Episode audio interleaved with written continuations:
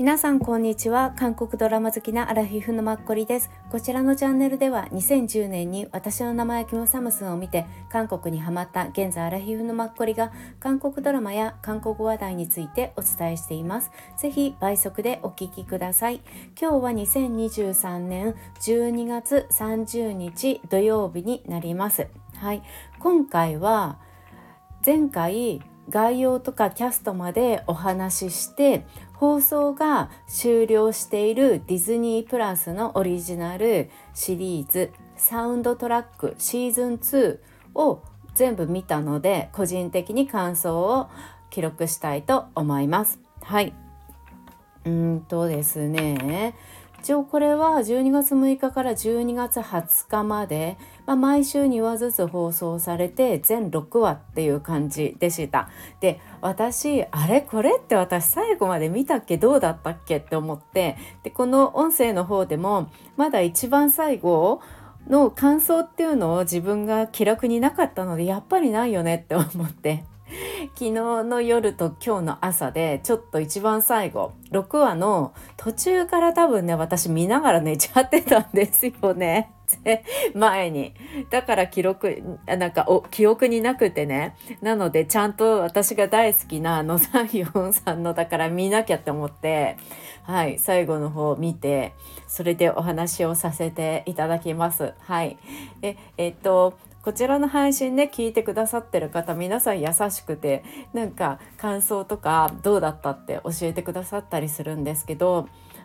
今までの何でしょうね私2010年ぐらいから韓国に興味持ちドラマに興味持ちなんですけどその頃の本当に韓国ドラマみたいなものからここ多分この「愛の不時着」とかですごく韓国ドラマにが世界的に、まあ、コロナ禍の中ということもあり人気になってね「まあ、愛の不時着」は今まである韓国のまあいわゆるあのストーリー的な大きなものなんですけどそれ以降ってうん韓国ドラマの特徴を持ちつつも誰が見ても普通にあの何て言うんですか？見れるドラマフラットな感じのドラマが増えてきたよねっていうのをここ12ヶ月でより客観的にやっと私もね分かるようになってきて。でこのサウンドトラック2も韓国ドラマを初めて見る人とかでも別に意識せずにあの見れる、まあ、普通のドラマだよねってやっぱりあの感想を教えてくださった方もいて本当そうだよねって私も思いでまあ、あのサウンドトラックこれって2なので1のヒョンシクと,、うんと、あの女性の方のよりも個人的にはこのシーズン2の方がリアリティやってまあ興味が持てたっていうのを、まあ、感想を教えてくださった方もいてで私シーズン1見ようと思ってたんですけど なんとなくやっぱり気が進まなくてあの女優のそうそうハン・スヒーさんのね、うん、だからちょっと今回は私 はすぐにワンは見ないとか思いました。はい、であのしこの6話で、うん、ちょうどよく軽やかに終わったんじゃないかなっていうのを思うっていうのが、はいね、主演もあの2人プラスあと出てくる方2人ぐらい、うん、前回キャストでお伝えしてガタガタっていう感じなので人数も少なくてね見やすくてよかったですよねっていうのとあとですね、まあ、個人的な感想になるんですがその映像何とかそういうのとは違くてこのストーリーに対して私あの今日最後ちょっと見て思ったことなんですけどね。このクム・セロクさん演じる主演の女性ですよね。ピアノを専攻してたんだけれども、まあ、怪我もあったりとか自分の生き方どうすればいいんだろうっていうのを悶々と彼女はずっと考え思っていてで昔付き合ってた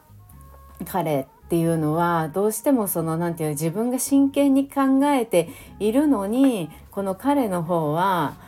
あんまり未来が見えないことを一生懸命やってる。そんなにそれをやったってしょうがなくないみたいな。だからもう昔はどうしてもその彼を見てるのも多分すごくイライラしちゃう大好きなんだけど。だから別れたっていうのもなんかすごくわかる気がするんですよね。でまさか予想外に彼がこんなに成功して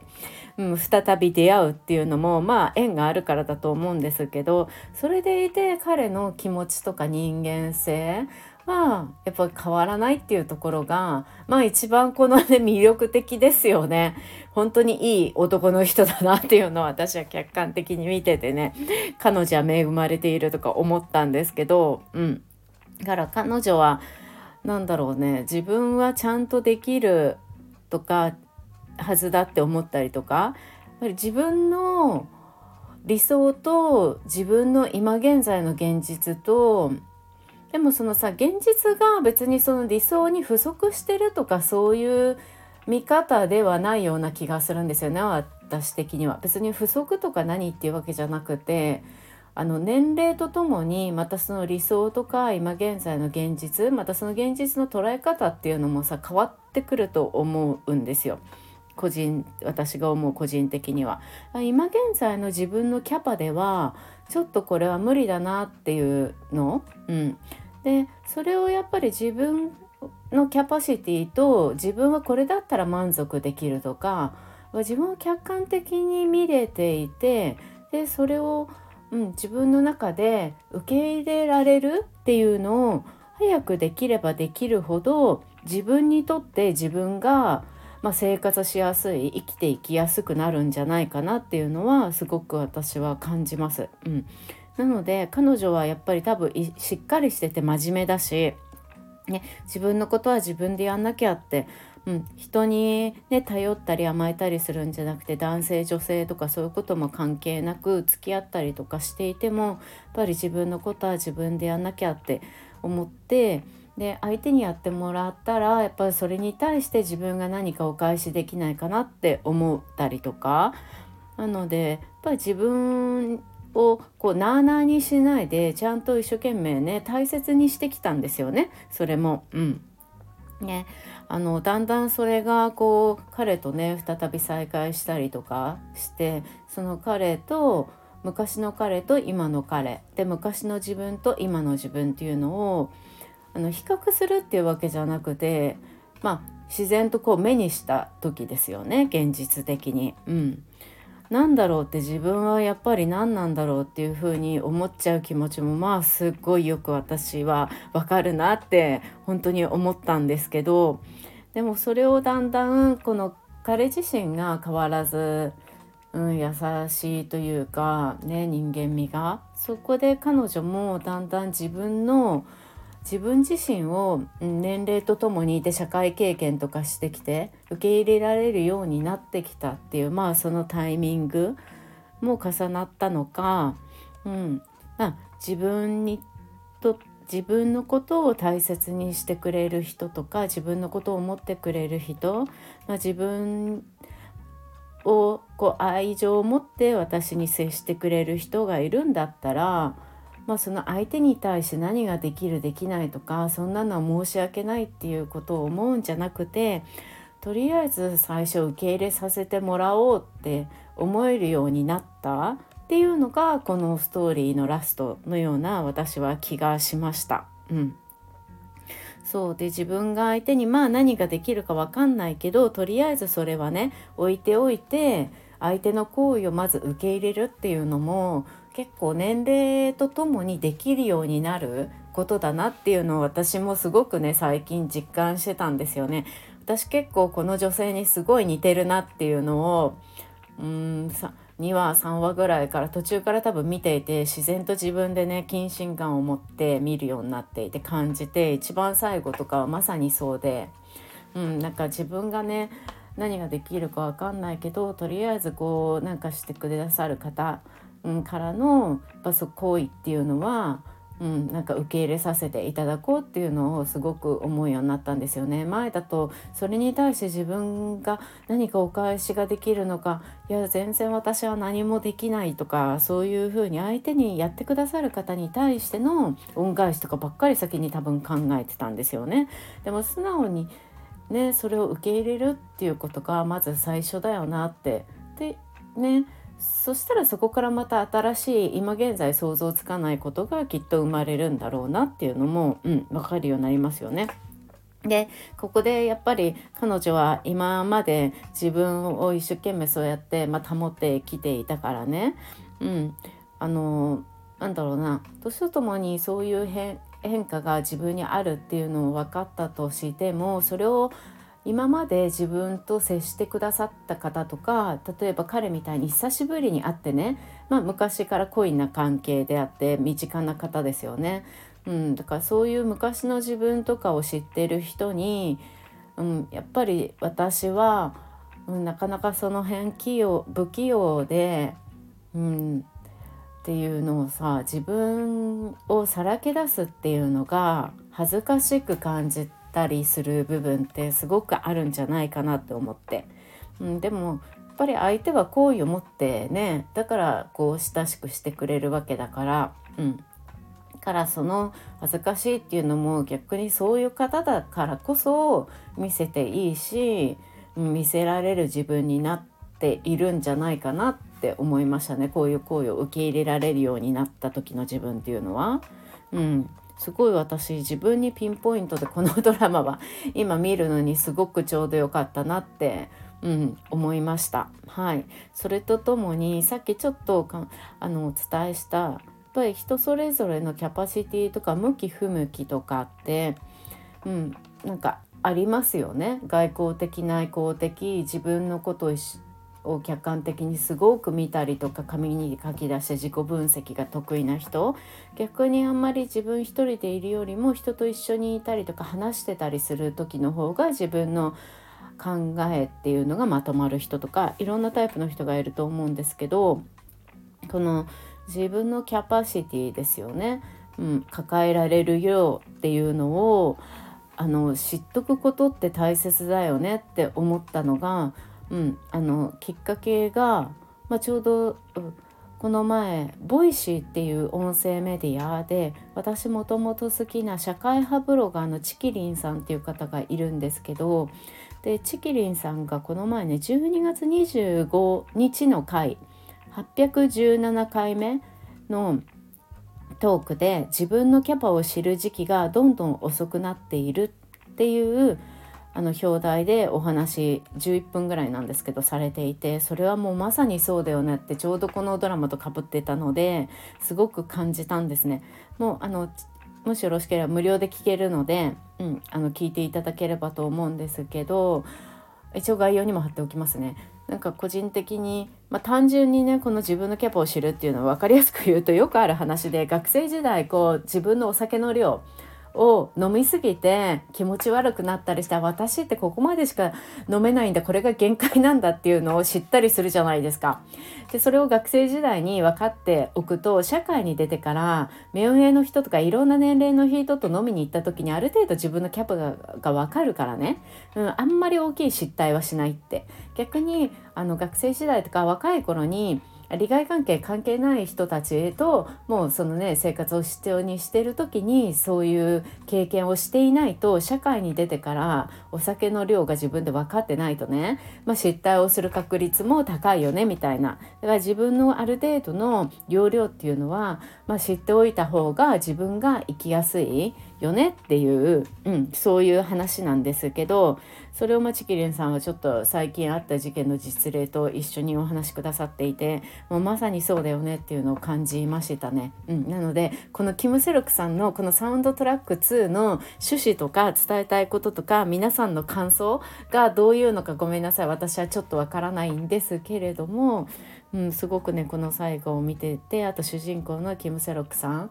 自身を見ていて私は今お伝えしたような感想を感じました。うん、やっぱりなんかね、うん、一人人は一人で生きていけないから、うん、みんなで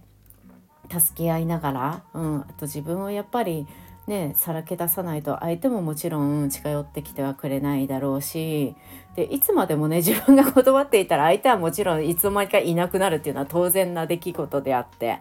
うん本当に人がねよくしてくれてるうちに、うん、その人とやっぱり親しく、ね、自分も豊かになっておく。うん、それでどんどんその輪が広がっていけば自然と自分の周りの人たちは温かくて明るい笑顔の人が多くなるんじゃないかなっていうのは、うん、すごく思いました。はい以上です。はいよかったあの感想がまだなかったから 途中で見忘れ途中であのまでしか見てなかったのっていうのも自分で忘れてました。はい。結構6話だからこの休みの間に一気見される方もいらっしゃるみたいなので、うん。皆さんももしご覧になってなくってディズニープラスを見れる環境の方は1話が確かね50分ぐらいとか、うん、なので60分かな。うん。ぜひご覧になってみてくださいませ。はい。で、このサウンドトラック2の感想は以上になります。ありがとうございました。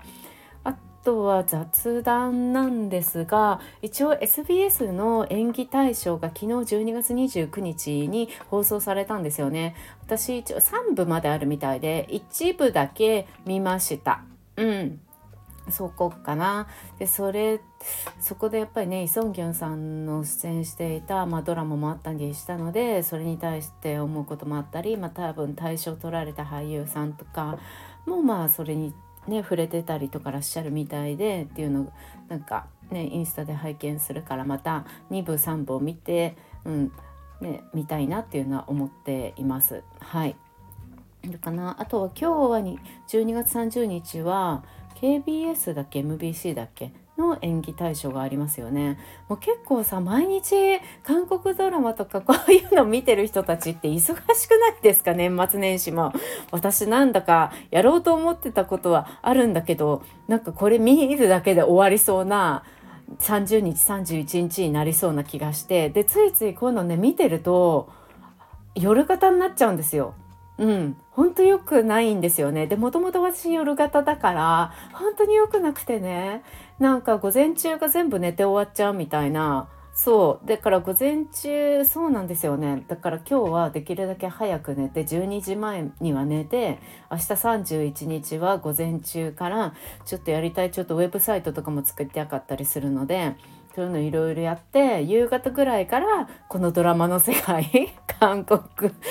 演技の世界に没入しようと思っています。はい、でちなみに今日はおそらく私はちょっと今から23時間外出をして戻ってきてもきっとまた KBS あ SBS のヨンギテさんの続きを見たりとかあとあのキョンソン・クリーチャーでしたっけ？あれも6話ぐらいシーズン1であとシーズン2もさ2話か3話でそれも1月の上旬にすぐ配信されて多分それで完結みたいな感じらしいですよね。うん、詳細私ちゃんと見てないんですけどチラ見したところでは。なのでちょっとできたらねオンソンクリーチャーは結構バーって6話ぐらい一気見したいんですよね。っていうのを思っています。とともになんかネットフリックスでアーニャも見れたりするから私もスパイファミリーなんか大好きですごいアニメ好きとかじゃないんですけどコナンとスパイファミリーだけは好き。コナンはだからといってあれしか行かない。映画年に1回しか行かないんですけどアーニャのは偶然この前22日公開だったのに23日に友達と一緒にいて見に行こうと思ってるって言ったらその友人もがじゃあ今から見に行こうよっていう話になってすごい公開翌日とかに映画見に行くこと私はほとんどあんまりなかったんですよね。なんかすごい見たい人みたいになってるって個人的に思って。でもすごいね大きい画面で見るのもまたなかなか良くて。うん、また水曜日のレディースデーとか行ってみたいなとか個人的には思ってます。一人でなんかね、うん、思ったりしてます。はい、以上になります。お聴きくださってありがとうございました。皆さん、サウンドトラック2、あの、ご覧になられた方いらっしゃったら、もしよろしければ、インスタでも何でも、あの、あの、感想お聞かせ共有いただけるとすごい嬉しいです。はい。ね、あとライブいつやるんだっていう全然なくわからないいつやればいいのか。はい以上になります。はい今日12月30日残すところあとうんと8時間ぐらいですね。皆さん良い、はい、30日をお過ごしください。はい、私もそう過ごしたいと思います。そして明日31日日曜日、なんか iPhone では東京はなんかで雨になってたんですけど、まあ実際どうなるかわかんないけど、なんかさ、明日も大安で一粒万倍日なんですよね。それもすごくないですか？で、1月1日とかも一粒万倍日でしょ。もうなんだか本当にすごいですよね。この年末ね、12月からこの暦っていうのは。うん、だからちゃんとねそれを味わえるようにしたいなって思ったりしてます。はい、では皆さん、うん、今回もありがとうございました。また次回もよろしくお願いします。